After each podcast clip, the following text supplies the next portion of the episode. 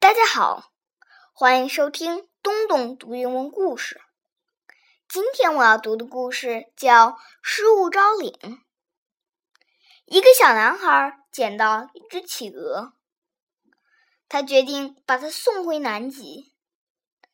What happened next? Let's find out.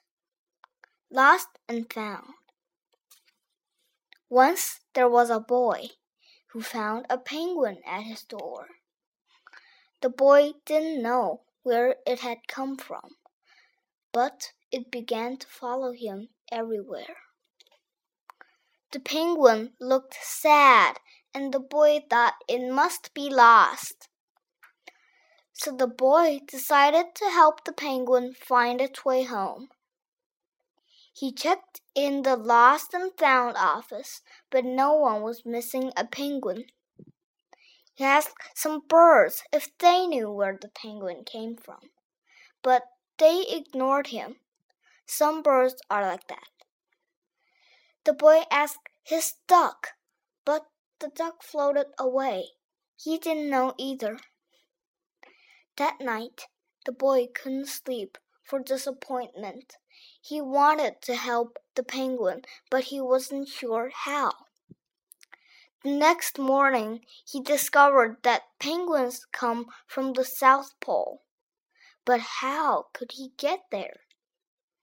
He ran down to the harbor and asked a big ship to take them to the South Pole. But his voice was much too small to be heard over the ship's horn. Together, the boy decided he and the penguin would row to the South Pole. So the boy took his rowboat out and tested for size and strength. He told stories to the penguin to help pass the time. They packed everything they would need and pushed the rowboat out to sea. They rowed south for many days and many nights. There was lots of time for stories, and the penguin listened to everyone, so the boy would always tell another.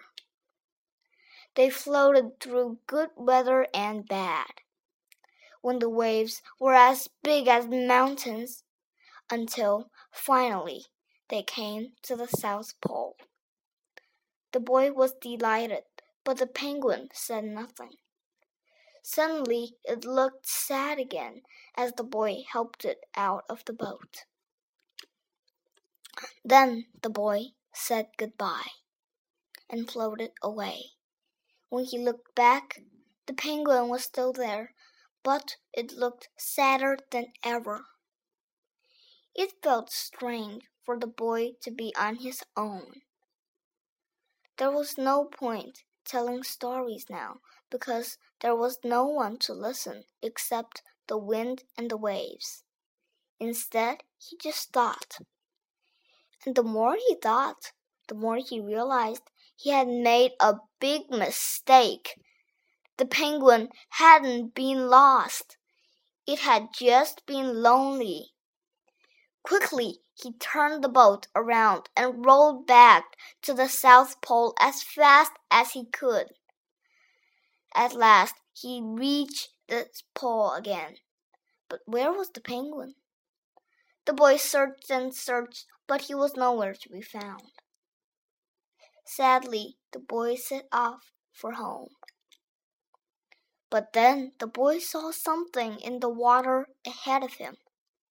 Closer and closer he got until he could see the penguin.